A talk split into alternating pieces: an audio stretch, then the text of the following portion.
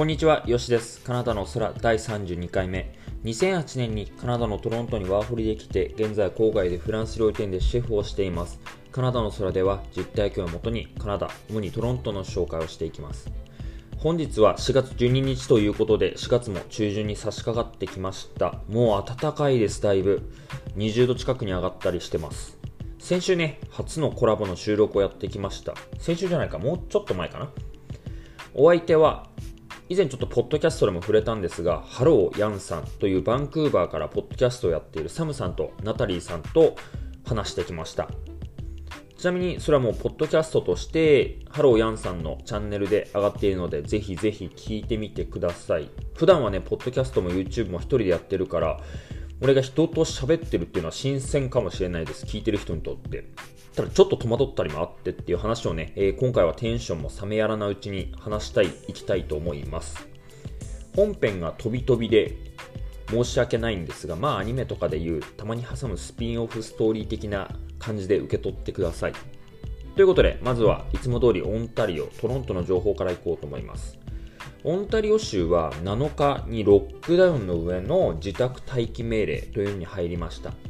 今回は最近4週間と言われています。2回目かな、自宅待機命令。ロックダウンはね、3回ぐらいやってるんだけど、むしろトロントとかね、ほぼずっとロックダウンみたいな感じで、3日ぐらい前かな、新規件数が3000件ぐらいになったんだけど、次の日に、本当1日後に1000件増えて4000件とかになって、1月8日以来のハイスコアを記録したそうです。なんかイギリス型が最近流行ってて、その感染力が強くて爆発的に増えてるみたいなね。先週末に、まあ、昨日じゃなくてその前の週かな。トロントに久しぶりにサッカーしに行ったんだけど、みんなロックダウンだから行くところがなくて、湖沿いのレイクショアとかすっごい人がいて、まあ、その近くの駐車場とかいっぱいで、普通に街中も散歩してる人とかジョギングしてる人がたくさんいて、まあ、暖かくなってきてるってもあるからなるんだろうけど、今回のロックダウンはパティオでの飲食も禁止になって、まあ、だけど、なんでか先週末までショッピングモールが開いてたんだよね。で、それで行くとこないからって言って、ショッピングモールに人がごった返してて、で、みんな SNS とかで、なんでレストラン、パティオもダメなのにこんなに人が歩いて、ショッピングモール開いてるんだみたいなね、かなりの数の人が挙げてて文句を言ってて、で、それで州知事もね、その件に関して、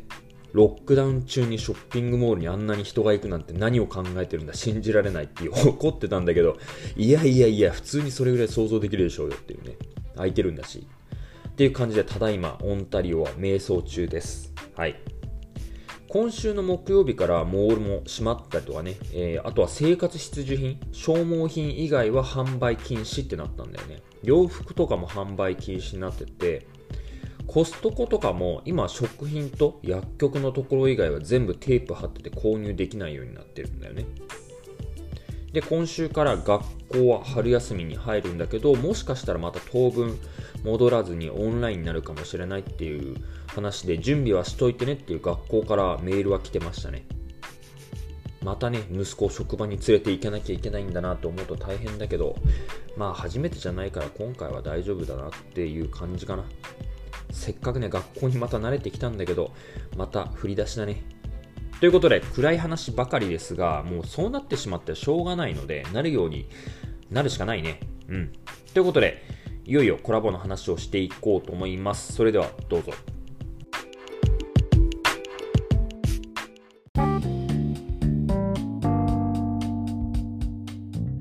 コラボをするっていう、まずなんで繋がったかっていう話なんだけど、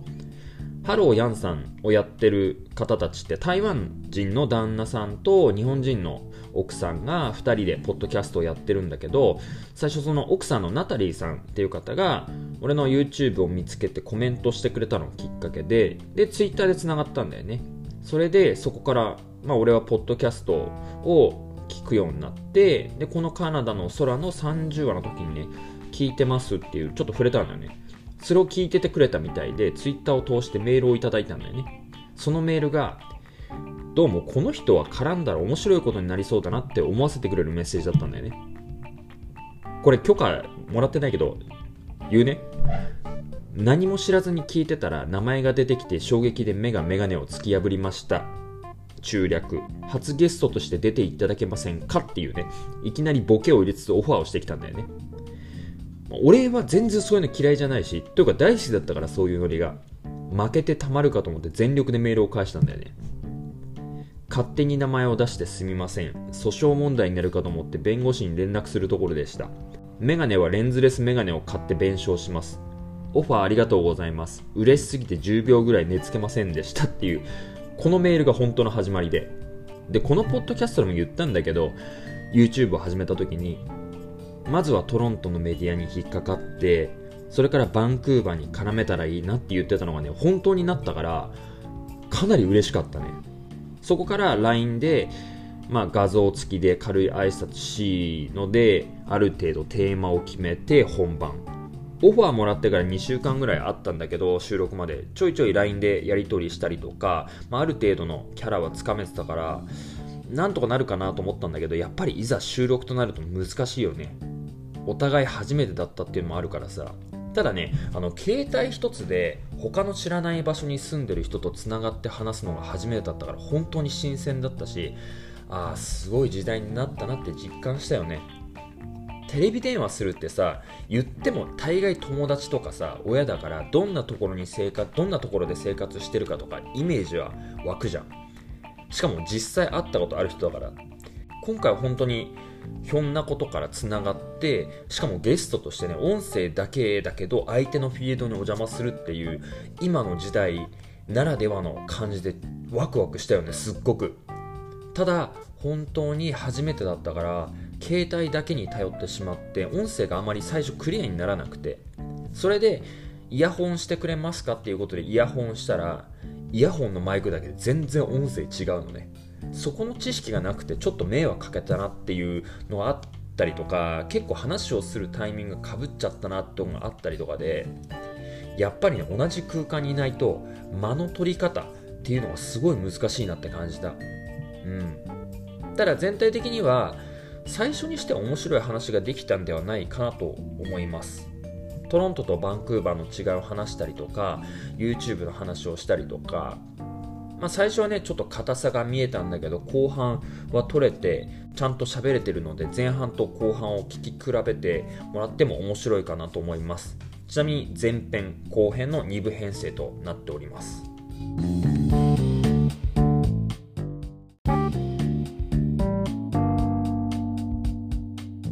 さてその中身をいくつか紹介します。ちょっとネタバレを含むんだけどよく言われるのがガタイがいいねとか筋トレしてんのとかよく言われるんだけど今回ナタリーさんに YouTube で自分で作ったもの食べてないでしょって言われたんだよね。いやいやいやいや食べてますよって。だって作ったものは全部美味しいと思って作ってるしちゃんと食べたいと思って作ってるからそもそもまず自分が食べたくないものとか食べないものってそういうのをああいうところに出したら絶対伝わっちゃうから俺自身は自分が食べたいと思うもの美味しいと思ってるものしかあげない。最近あげたボロネーゼなんか結構自信あるしね。でその補足として話すんだけどあまり筋トレとかっていうのは本当にしてなくて仕事でできた体なんだよね。仕事でめっちゃ動くのね。今とか人少ないから自分で動かなきゃいけないし基本仕事中ってあまり食べないんだよね。コーヒーと水もしくは炭酸水って体の中本当にぐちゃぐちゃ。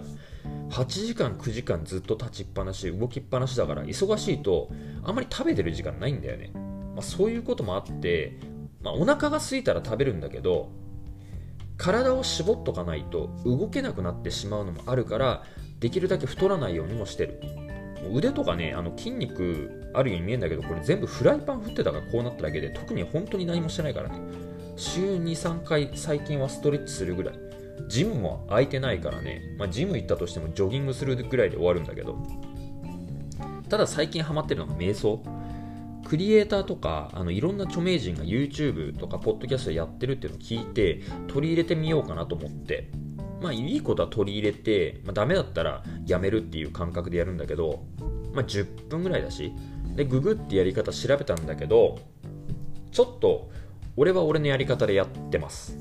何も考えないように頭を空っぽにするっていうのが普通だと思うんだけど俺は最初頭の中にあるものをとことん思い浮かべて出し切ってから瞑想するようにしてるのね。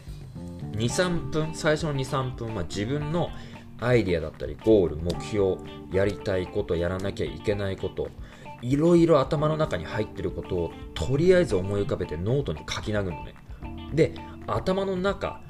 にあるものを出し切ってからやると自然と頭の中が空っぽになるっていうことに気づいてちょっと思い浮かんだらもうそれ考えたっていう風になんか頭の中で拒否ってくんだよね。そうすると何も出てこなくなってくるの。いつからかそういう風になって見失っちゃいけないものは頭の中のイメージだけじゃなくてちゃんとそれを書いてビジュアライズして視覚で認識することによってもっと意識して動けるようになるかなって思ってやったら本当にそうなったからそれをずっとなんかコンスタントに続けてんだよね。で、まあ、それが1個の話でもう1個の話で、えー、 contract の話をしたんだよね、えー、契約の話をしたんだけど日本と違うところは結構お金のところで交渉したりとか他の条件のところで交渉したりっていう場をちゃんと設けられてるっていうところは海外と日本の違うところかなって思うんだよね。まあ日本もあると思うんだけど美容師とか料理人って結構日本だと給料安いでしょ。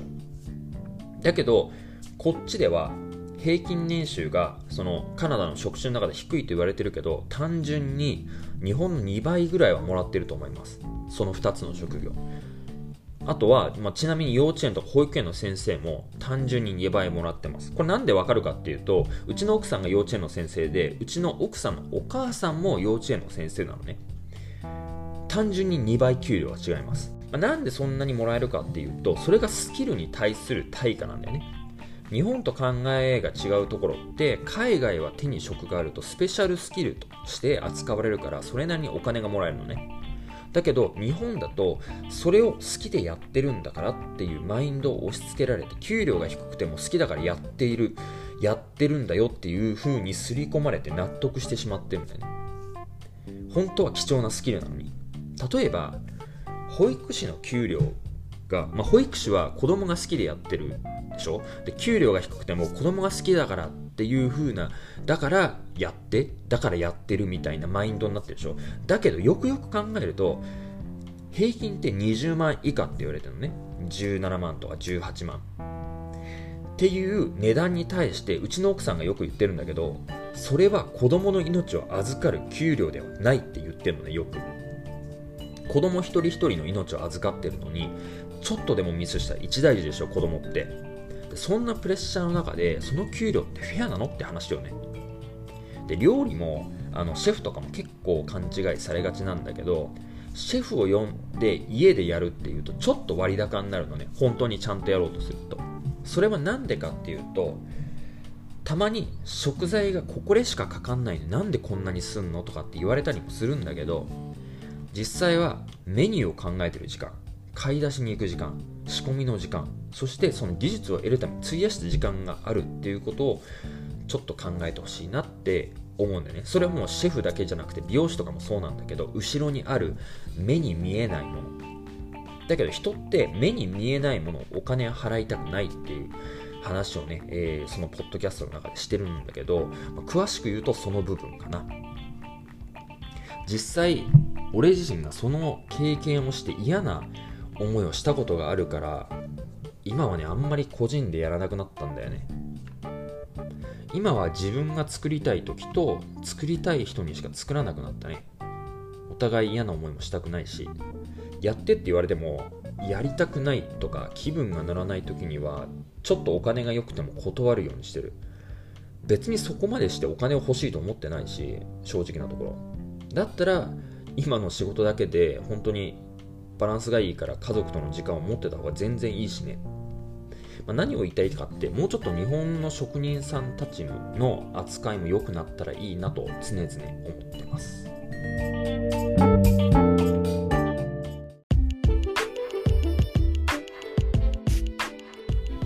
そんなね話の最後にサムさんとナタリーさんが話してたんだけど俺のイメージが全然違うらしいんだよね。俺あんまり普段喋んないんだよね。喋るより考えてる時間の方が多いと言うべきかな？ほら、ポッドキャストもさ、YouTube もずっと一人で喋ってるし、普段もずっと喋ってるイメージだったらしいんだよね。その話をしたらうちの奥さんが、あんた喋んないじゃんっていう話をしてて、鼻で笑われたんだけど、確かに俺はね、全然人見知りで、社交的ではないから、本当に、お前いい加減にしろよってしょっちゅう先輩に怒られてんだよね。最近はマシになったんだけど、それでも必要以外はあんまり自分から話しかけたりしないし、話さないからね。話さないといけない空気なのかなっていう時は基本話すんだけど、話さないでいいなら本当にね、黙ってたい、基本。ポッドキャストとか YouTube 発信するというところでまた別のカテゴリーにあるんだよね、俺の中で。で、大概喋らないで考えてることがこういう発信する場に出てきたりもするから、喋ると考えるって同時にできないじゃん。しかも喋ってるとさ、今良かったのに、よかいいこと思いついたのにってことを忘れるし。ということで、そんなね、ナタリーさんから言われて気づいたんですが、Spotify とか Apple Podcast でカナダって検索すると、一番上に表示されるようになりました。ていうかね、本当に全然意識しなかったんだけど、まあ、最初検索したりした時は結構下の方とかにあって、まあ、それだけね、あの聞いてくれる人が増えたんだなっていう、本当にありがたいです。こんなね、本当に自分で喋りたいこと喋ってるだけで、なんか感じてくれてる人がいるっていうことが、本当にやってて意味があるんだなと。ただね、喋ってるだけだけど、今回もね、テンションだけで今喋ってて、まとまってないんだけど、できるだけね、聞いてる人がどこかに何かヒントでも拾っていただければなと常々思ってはいます。できるだけ本音で飾らず好きなことを話してます。やりたいことを語ってます。夢を語ってます。それが一つ一つ叶っていく瞬間を共有していきたいと思っています。マイペースではありますが、やり始めたことだしね、最初に比べると聞いてくれてる人がびっくりするぐらい増えたので、ちょっとでも長くやっていこうと思います。何回も言いますが、このポッドキャストでは一銭も入ってきませんので、誤解のないよう言っておきます。全くお金のためにやってません。本当に趣味です。はい。ということで、これからもね、えー、時間があったらまた聞いていただけると嬉しいです。こんな俺でもね、何か手伝えること、一緒にできることがあったら連絡ください。こんな大変な時期だからこそ、えー、一緒に楽しいこと、刺激があることをやっていきましょう。そしてね、自分の目の前の世界だけでも明るくしていきましょう。もう一つなんですが、YouTube でも何かわからないこと、教えてほしいこと、料理に関してやってほしいことがあったら気軽にメッセージしてください。大歓迎です。ということで、今回は本当にテンションだけで喋りましたが、また次回、Stay safe, stay positive. バイバイ。